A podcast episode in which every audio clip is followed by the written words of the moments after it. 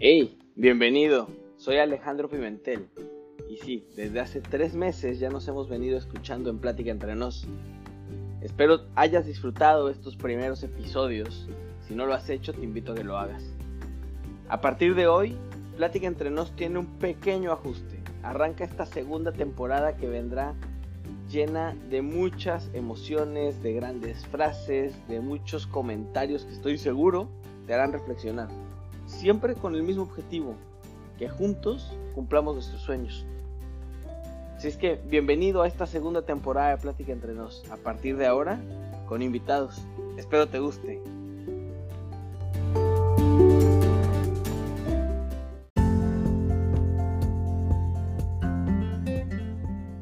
¿Cómo están? Bienvenidos a un episodio más de Plática entre nos. Estoy muy contento y emocionado por el invitado de hoy. Y déjenme les cuento un poco de él. El doctor Rafael Rangel Sosman, ex rector del Tecnológico de Monterrey, mi alma mater. Eh, el doctor Rafael Rangel es doctor en Ingeniería Mecánica por la Universidad de Wisconsin. Eh, exalumno también del Tecnológico de Monterrey de Ingeniería Mecánica.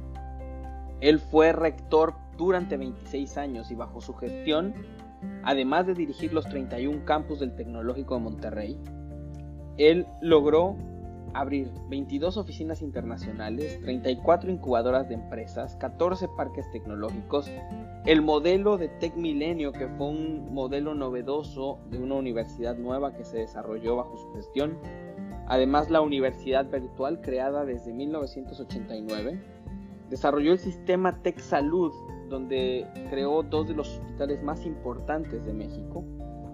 Además de eso, tiene seis doctorados honoris causa eh, por diferentes universidades importantes de los Estados Unidos. Eh, fue reconocido con la insignia de la Orden de Isabel la, Católica por el rey Juan Carlos de España. Eh, actualmente es profesor de cátedra y asesor del rector de la Universidad Estatal de Arizona. Para mí, el doctor Rangel es una persona que lideró con ejemplo, eh, es un visionario. Sobre todo, es un experto en el desarrollo de modelos educativos. La verdad es que hoy esta plática la enfoqué en aquellos consejos que me dio cuando era estudiante, en específico en uno, el ver la vida profesional como un maratón, algo que me marcó un poco. Y hoy tuve la oportunidad de desarrollarlo más. Espero disfruten esta plática con el doctor Rafael Rangel Sosman.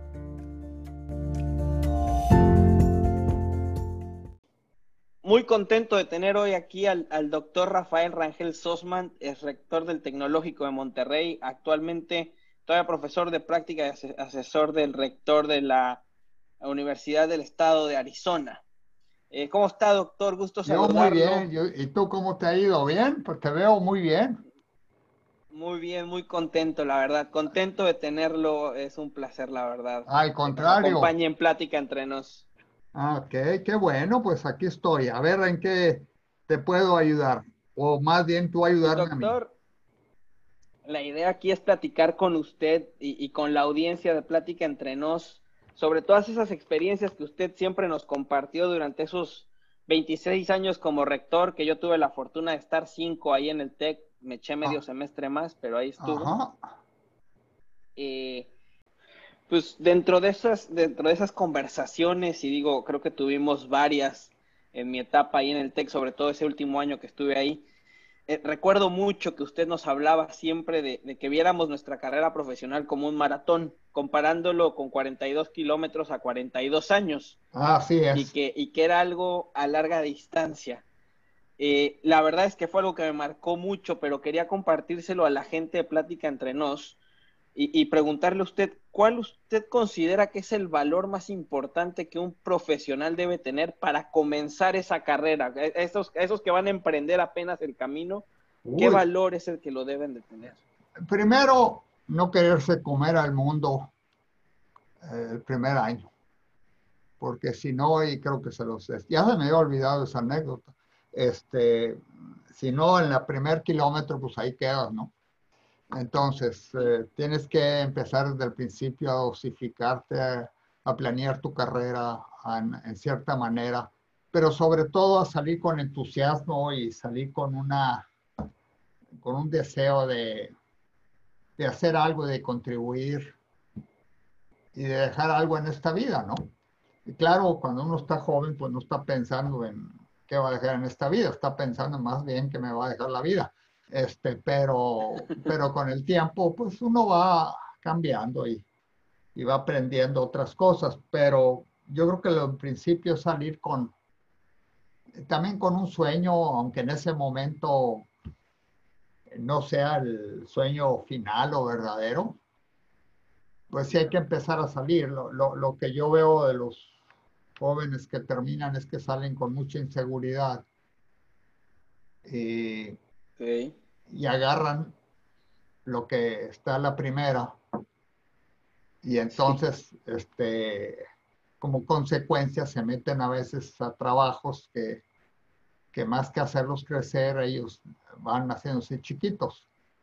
Entonces, este, yo creo que esa es otra cosa, ¿verdad? No, no quererse comer todo el mundo a la primera, ni sentirse que uno se puede comer todo el mundo a la primera, y que claro. uno tiene que medirse, porque pues tienes que llegar primero a los 22 kilómetros y luego a los, primero a los 21 y luego a los 42. Entonces, este, y si no llegas a los 21, pues ya para qué le sigues. Entonces, este, pero esa es parte de la, del reto, y el reto es ir evolucionando como persona, ir evolucionando en tu, en tu manera de, de buscar tu, eh, tus sueños, tu pasión, lo que te gusta, lo que te interesa. Y nunca quedarte sin esa ilusión de querer alcanzar un sueño, aunque suena muy romántico y a mi edad quizás no suene muy correcto por lo viejo estar hablando de sueños, ¿verdad? Pero pues todavía no, el sueño, aunque no lo creas, Alejandro. No, lo creo mucho, porque además creo que usted fue un gran soñador desde el inicio y los fue cumpliendo. O sea, lo vemos en su trayectoria, con todo lo que hizo, siempre fue cumpliendo esos sueños y esas metas que se ponía. Y, y, si algo me marcó a mí de esos sueños que yo lo veía cumplir, era la humildad que tenía frente a ellos. O sea, lo lograba con un equipo de trabajo y el reconocimiento era para todos. Y, y yo recuerdo muy bien que siempre nos dejaba eso en claro, ¿no? Que usted era simplemente el que empujaba para que sucediera, pero al final era un sueño de usted. Eh, sí, pero, pero para que sea un sueño mío tiene que ser un sueño también de los que están contigo. Y ahí está la clave. Este, la clave no es nomás tú eh, soñar en algo interesante o importante, sino soñar, hacer que la, tratar de hacer que la gente que está contigo sueñe. Eh, que no lo hagan simplemente porque se los ordenaste o se los pediste, sino lo hagan porque lo sienten, porque lo viven y entonces, este, esa es la clave realmente de tener éxito. Este, a veces yo tenía muchos uh, uh, debates y uh, discusiones, voy a decirlo así más fuertemente, con la gente que, que trabajaba alrededor o que trabajaba yo alrededor de ellos o ellos conmigo. Y la verdad es que cuando había uno que no estaba de acuerdo, si eran ocho o diez, y había uno que no estaba de acuerdo y se defendía, y todos los demás, los nueve, le decían que era un tonto y que ya se callara, entonces yo me ponía del lado del tonto y me ponía a defenderlo, a ayudarlo, y al rato iban cayendo uno tras otro. Y me acuerdo que una vez un compañero dijo, bueno, ¿qué quieres que hagamos? No sé si, primero decías una cosa y, todos estuvimos de acuerdo. Ahora está diciendo lo opuesto y, entonces ahí, vamos. Entonces, ¿qué es lo que quieres? Entonces, nunca se me olvidó que les dije, lo que quiero es que me digan lo que ustedes realmente creen, no lo que yo creo. Y que me lo digan porque el que lo defiendan porque si así es, el, si estamos todos de acuerdo bajo ese convencimiento, pues vamos a tener una buena, una buena meta, un buen sueño. Y entonces eso fue una de las cosas que también pues las fui aprendiendo. Y, y este, la contra a la mayoría a ver si se, a ver si se pueden defender.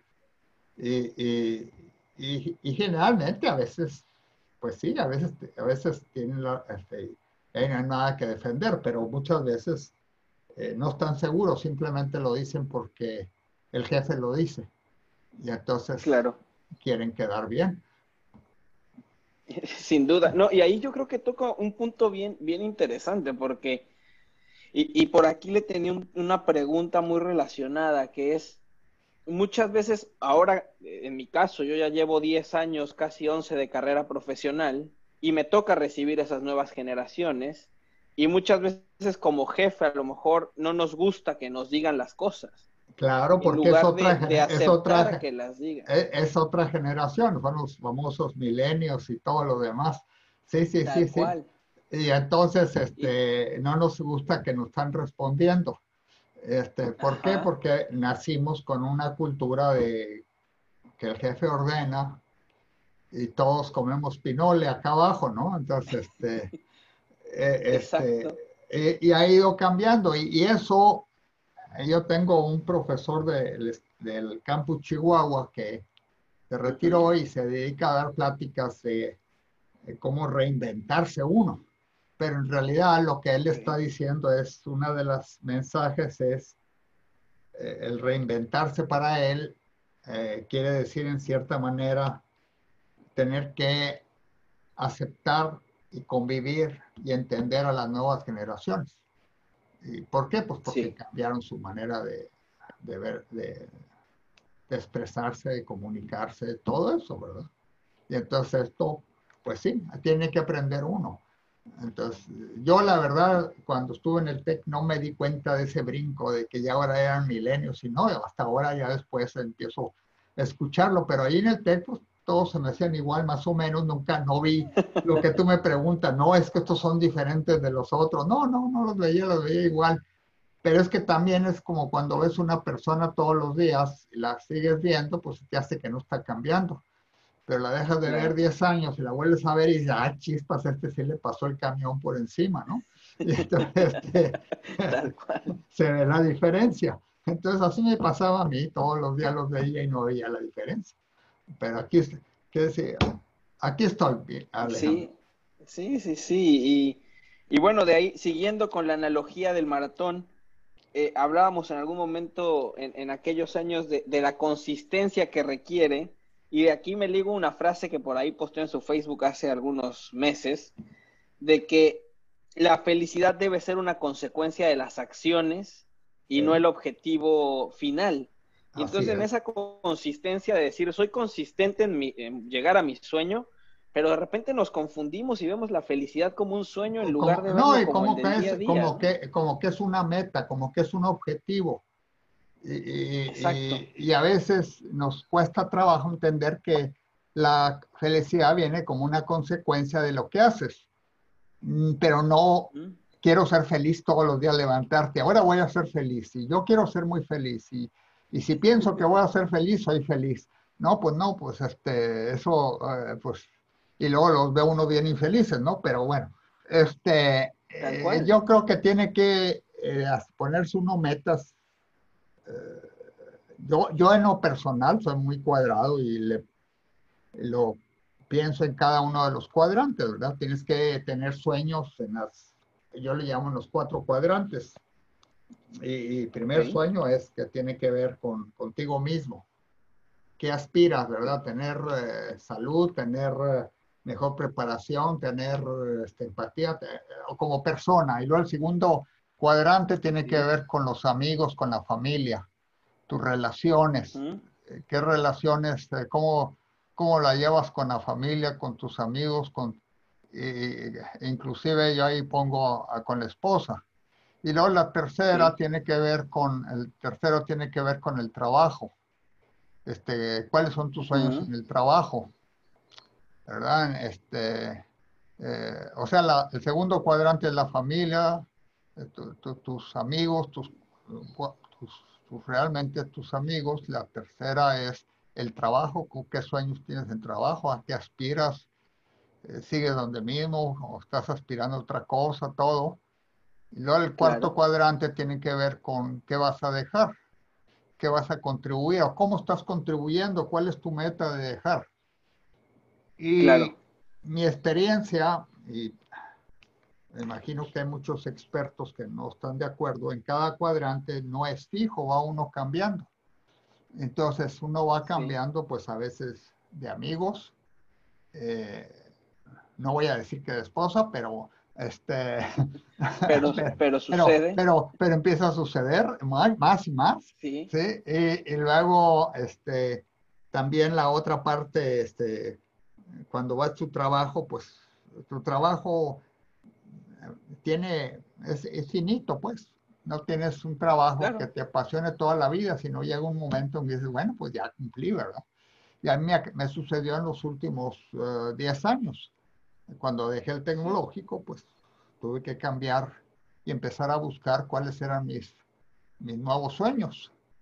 Y, ah, chihuahua, pues haz de cuenta que estaba empezando de nuevo, ¿no? Haz de cuenta que me acababa de graduar y estaba otra vez empezando.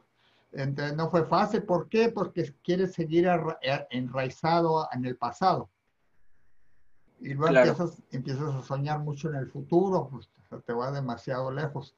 Y entonces, este, y eso es lo que, eh, que tienes que, que, aceptar, que tienes que ir cambiando tus, tus metas y tus sueños en, tu, vida en tu vida profesional, ¿verdad? Y luego, por último... Y creo... Sí, adelante.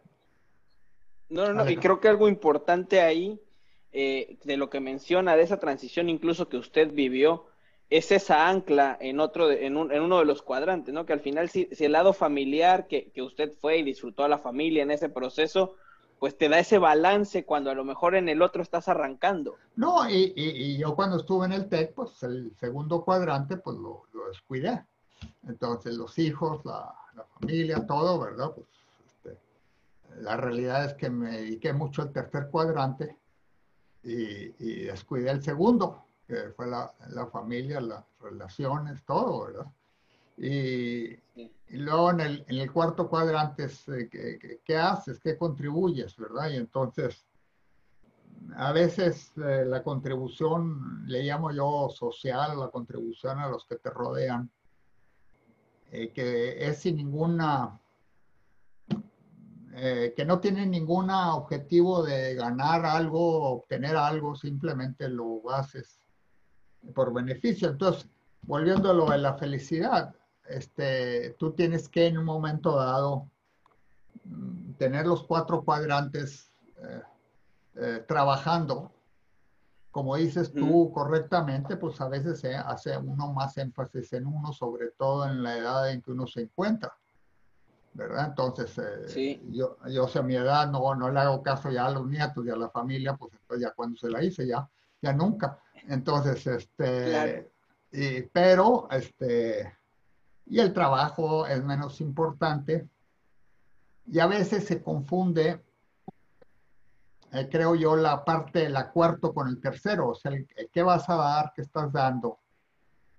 Y tu trabajo. A veces, por ejemplo, una señora que cuida a sus hijos pues eso es el, segundo, está cuidando a la familia. No, pero es trabajo.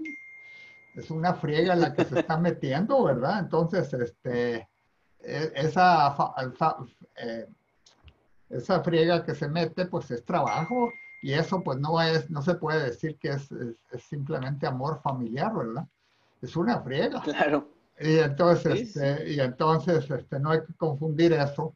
O si trabajas en un consejo de una fundación este, filantrópica, eh, pero vas. Entonces eso para mí no, no estás dando, estás, estás recibiendo un beneficio de reconocimiento. Ok.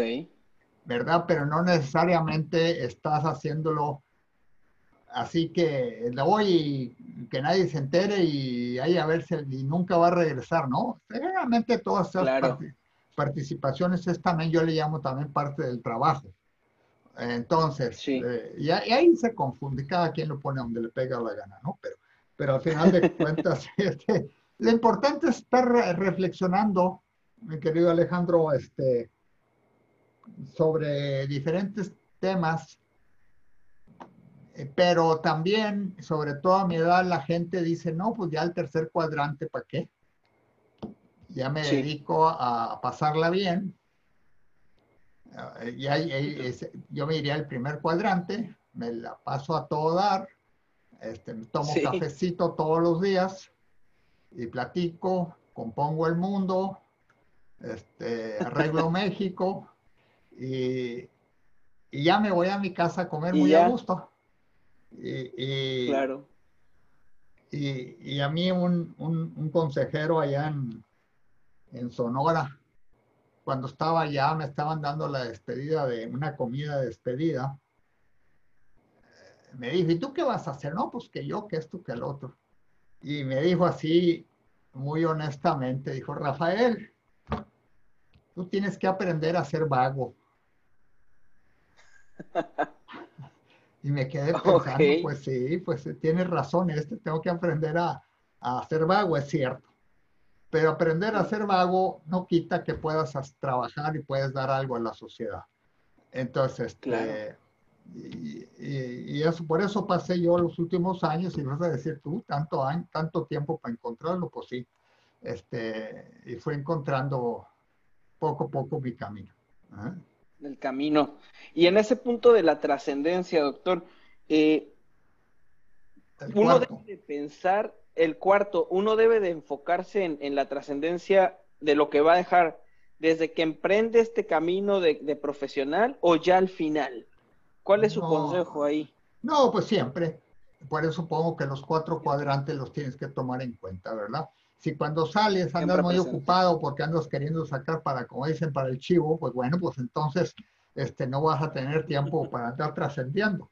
Pero puedes trascender a través de la gente que trabaja contigo, de la gente con la que trabajas, la gente que está a tu alrededor, y puedes, eh, ahora sí, volviendo al, al, principio de la conversación, pues una palmada a la gente cuando anda caída, cuando anda levantarla, ayudarla, empujarla.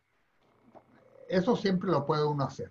Eh, como entendemos de trascendencia el dejar un legado grandote y quién sabe, bueno, pues sí, también, qué bueno, si puedes hacer eso. Pero, pero este, yo digo que los cuatro tienes que balancearlo como tú lo dijiste hace rato. Sí, no, y creo que es bien importante eso último que dice al final, o sea, la trascendencia, si bien todos soñamos con hacer algo muy grande, eh, está desde el, el día a día con lo que haces, con el que te rodea, con el que te ve, con el que te encuentras. Sí, y la otra clásica que me he encontrado es todo, dice, nomás encuentro mi pasión y listo. Bueno, la pasión está igual que la felicidad. Eh, hay que irla creando. No, puede, no, te cae del cielo de repente decir, ya encontré mi pasión, aquí está. Vámonos, en primera reforzada. Sino tienes, que, tienes que buscarla, y se empieza con encontrar uno sus intereses genuinos en lo que le interesa hacer realmente. Este, tú dices, yo estudié mercadotecnia y ahora ando de acá de, ideólogo, ¿no? Haciendo videos y esto y el otro. Bueno, te interesó eso y de ahí estás creando una pasión.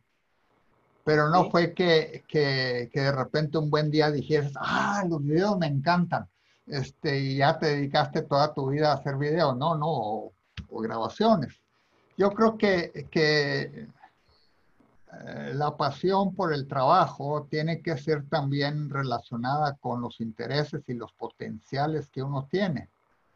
O sea, tienes que tener eh, potencial o capacidad para hacer cosas y está relacionada con tus intereses. Y si esos dos juntos los vas evolucionando y te vas haciendo bueno, pues vas creando una pasión muy buena, ¿verdad? Pero no hay eso de que la pasión cae eh, de un día te levantas y ya te cayó ahí en la mañana en la pasión y vámonos. Entonces, igual que la felicidad, no, no, no. Pues eso hay que, irla construyendo con actividades y, y, esas van, van creándote la felicidad, pero no es, yo ando buscando mi pasión, yo ando buscando mi felicidad en el chivo, bueno, pues sí, pero empiézale con más estructura. empieza a leer. No, no esperes que la felicidad en un buen viaje te aparezca ahí y aquí está tu felicidad, ¿no? Este, al menos que te parezca una muchachona, pero bueno, este, pero este, eh, pero entonces, este, bueno, pues, eh, eh, son temas muy, interesantes y, todo lo sí, la verdad es que esa parte de la pasión, o sea, digo, por, por, por, mencionar el ejemplo, ya que platicábamos hace un rato, es, sí, yo, yo de mercadotecnia me pasé a producción y, y toda esa parte de producción y de videos y de grabaciones, también la hice en el TEC ahí en grupos estudiantiles y me gustaba y me metía yo en eso.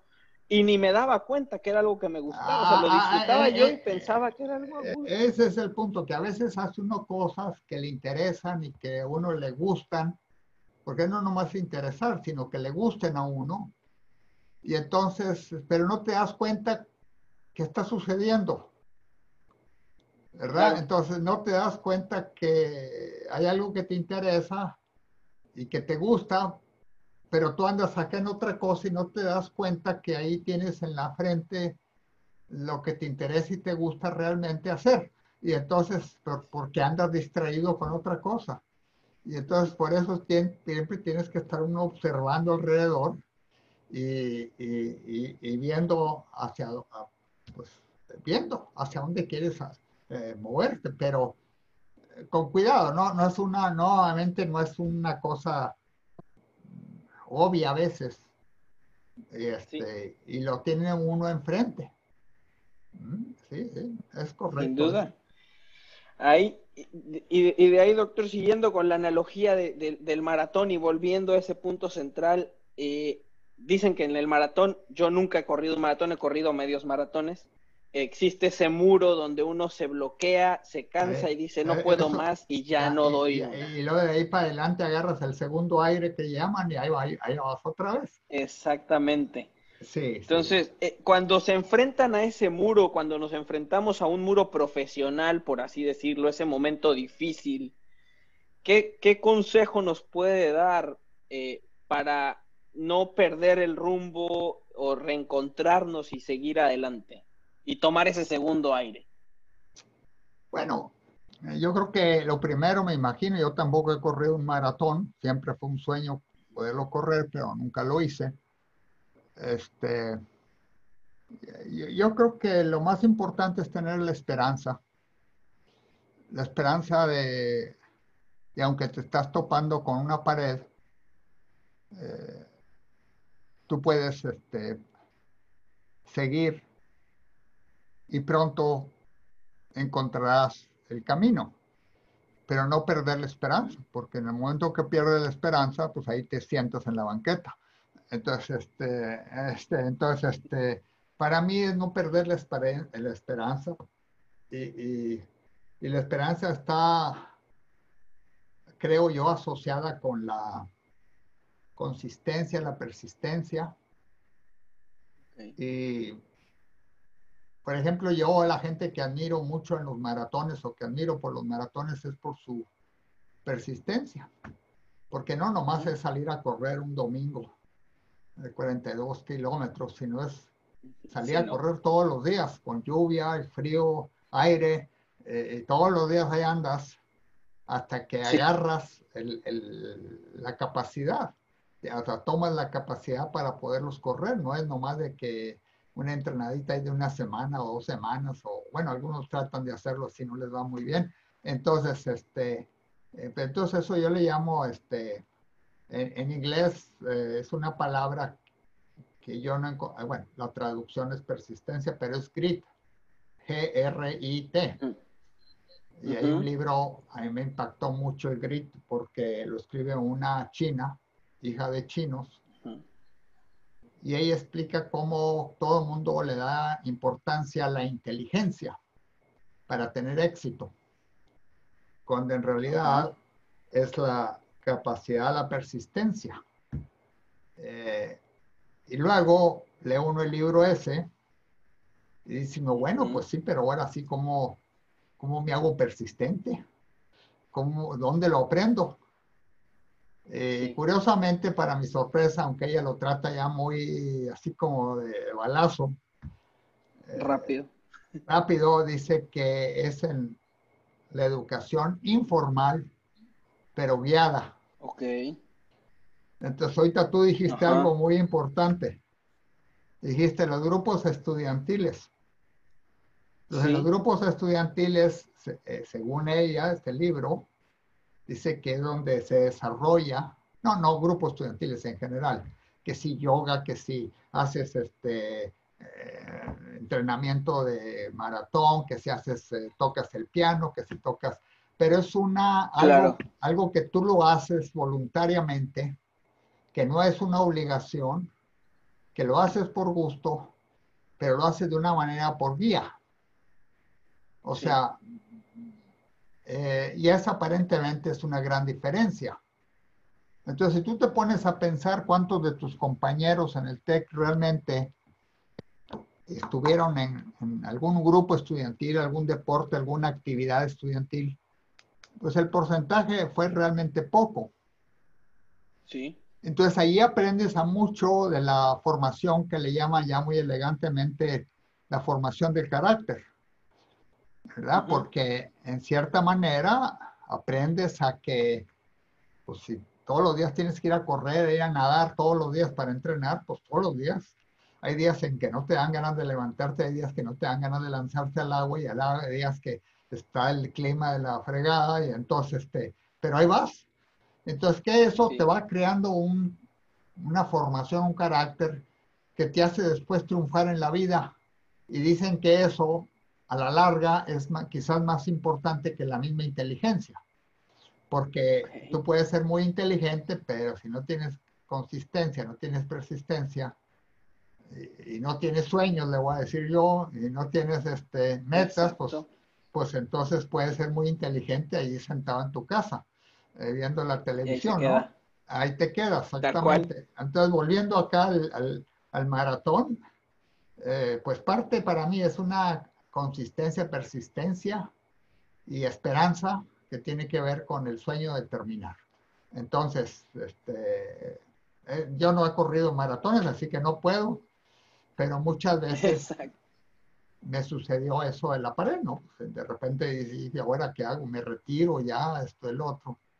Y el día siguiente te levantas y dices, bueno, vamos a seguirle otro poquito. Y luego ya al rato vas agarrando vuelo otra vez y ahí vas ya.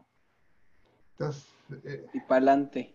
Y para adelante. Sí, no, eh, es que es eso. Yo creo que, y, para los que nos están escuchando, creo que no va a haber una pared en la vida profesional, va a haber muchas. Muchas. Y hay que irlas pasando y, y cuestan y duelen. Desde el jefe necio hasta la organización haciendo cosas raras y entonces este hasta compañeros, este todo, ¿verdad? Entonces no es una pared, son varias paredes que te vas encontrando, son obstáculos y esos obstáculos, pero lo que te hace es, lo mismo que cuando estudias, ¿verdad?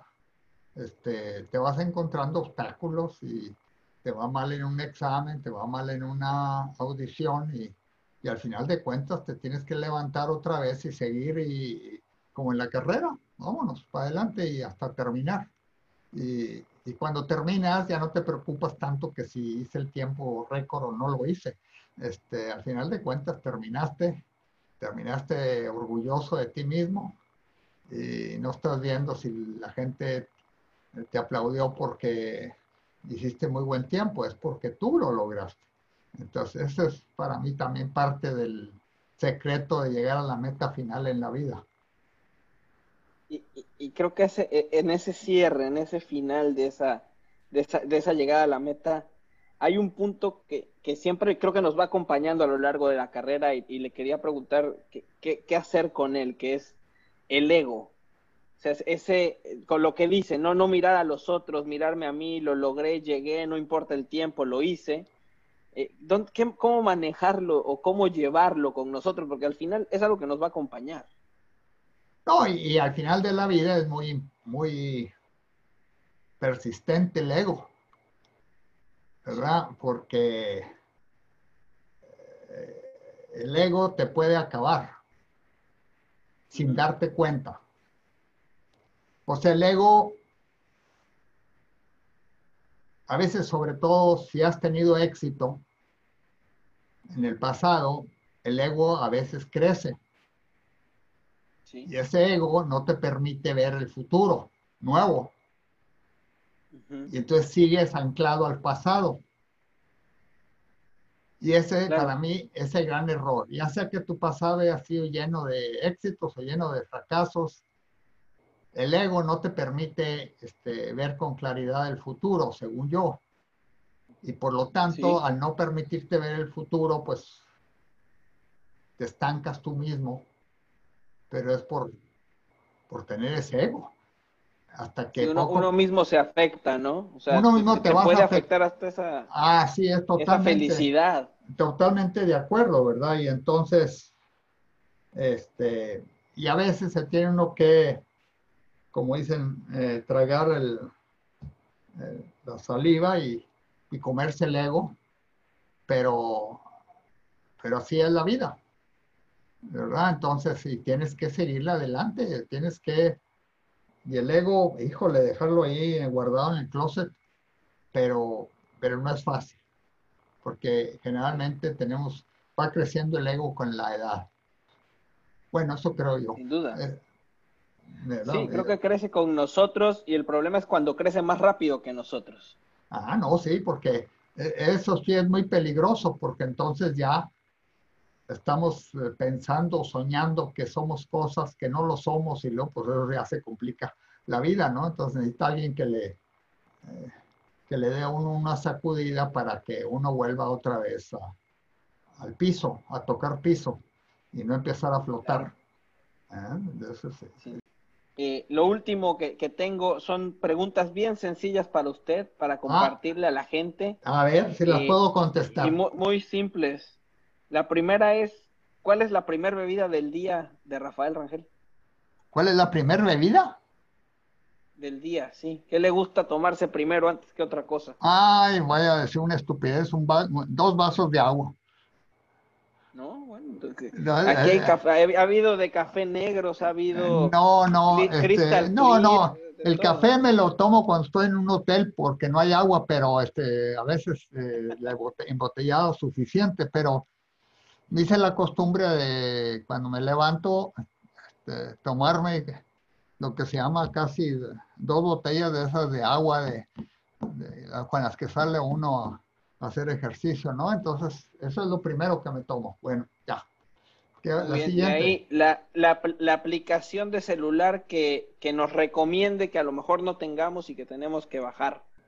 Uy, ya no soy milenio, mijo, yo soy del el siglo eh, antepasado, este, de cuál es la mejor aplicación. No, pues o lo que más use.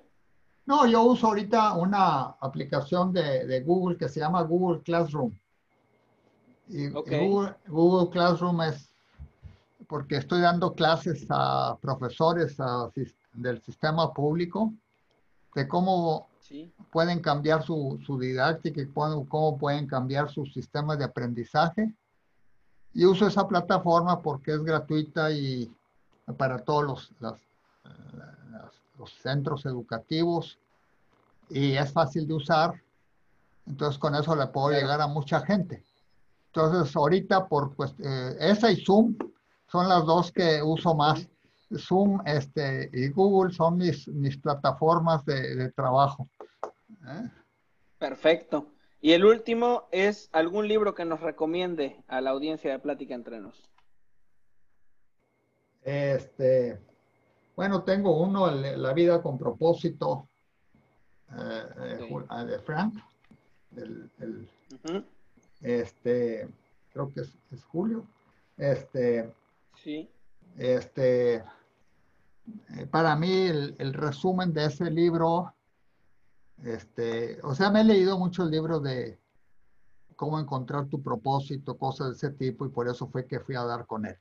Entonces, este, y él me llamó mucho la atención saber que había sobrevivido en parte porque tenía un sueño de volver a ver y hacer algo después de la guerra. Y otros habían perdido la esperanza. Y esto tiene que ver con con el, lo que decía de la mitad del, de la pared que se encuentra uno en el maratón.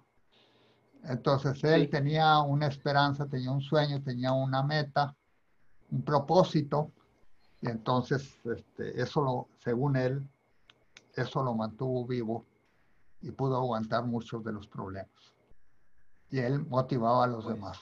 Entonces, e, ese sería el libro. Pues, doctor, muchísimas gracias por compartir con nosotros este tiempo. La verdad se lo agradezco. Sé que su agenda es compleja, no solamente a nivel profesional, sino personal. También tiene que compartir en familia. Entonces, le agradezco mucho el que nos haya dedicado esta, esta hora y el verlo, me da mucho gusto verlo y poder compartir con usted una Igualmente, vez y Alejandro, saludos mucho a Lucía y un gustazo verlos acá sonriendo como siempre. Y me recuerdo muy bien cuando tuve la oportunidad de platicar con ustedes en Miami. Este, una gran experiencia. ¿eh? que les vaya muy bien a todos y échale, échale, échale muchas ganas. Claro que sí, así será.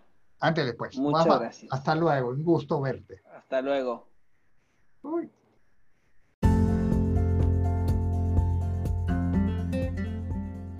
Y entonces, ¿qué les pareció? Espero lo hayan disfrutado tanto como yo. Y estoy seguro y espero que por lo menos alguno de ustedes ya esté pensando en cuáles son los sueños de cada uno de esos cuadrantes que el doctor nos mencionó. Creo que sigue por esa misma línea de buscar nuestros sueños. Aquí con un poco más de estructura. Creo que fue un muy buen consejo. Bueno, recuerden decirme qué les pareció por medio de las redes sociales, tanto en Instagram, arroba Alejandro Pimentel C, en Twitter, arroba Pimentel Alex. Y comenten, compártanlo si les gusta, suscríbanse también. Muchas gracias por haber sido parte de este episodio. Bendiciones, esto fue Plática entre nos con el doctor Rafael Rangel Sosmo.